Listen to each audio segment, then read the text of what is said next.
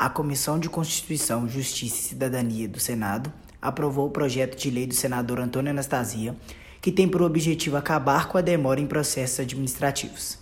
Há muitos casos em que o cidadão solicita a ação do poder público e não recebe nenhuma resposta, nem positiva nem negativa. O projeto quer acabar com isso e fazer com que a resposta do poder público respeite os prazos definidos em lei. O projeto é muito importante no sentido em que ele tenta terminar com esse grande drama do cidadão brasileiro, que é a inércia, a omissão da administração.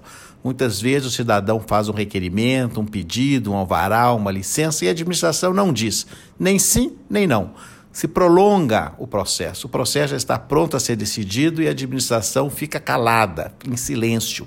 Isso é muito grave, gera insegurança jurídica, gera prejuízos, não ajuda o Brasil a se desenvolver.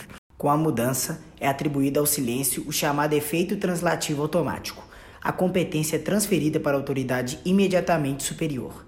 Dessa maneira, os direitos do cidadão serão assegurados e os interesses públicos serão preservados.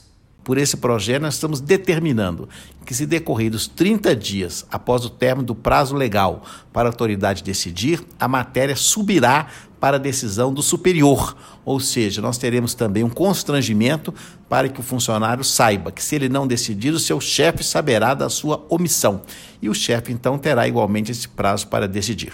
É um projeto, portanto, que avança, que aprimora e aperfeiçoa a legislação brasileira para que o processo fique mais rápido. O processo administrativo não pode ser moroso, ele não pode atrasar o desenvolvimento e onerar o cidadão brasileiro, o contribuinte, aquele que é usuário do serviço público. Com a aprovação no Senado, a matéria seguirá para a Câmara dos Deputados e, se aprovada, chegará até o presidente Jair Bolsonaro para sanção ou veto. A expectativa com a aprovação do projeto é alta, já que ele ataca um dos grandes males da burocracia brasileira.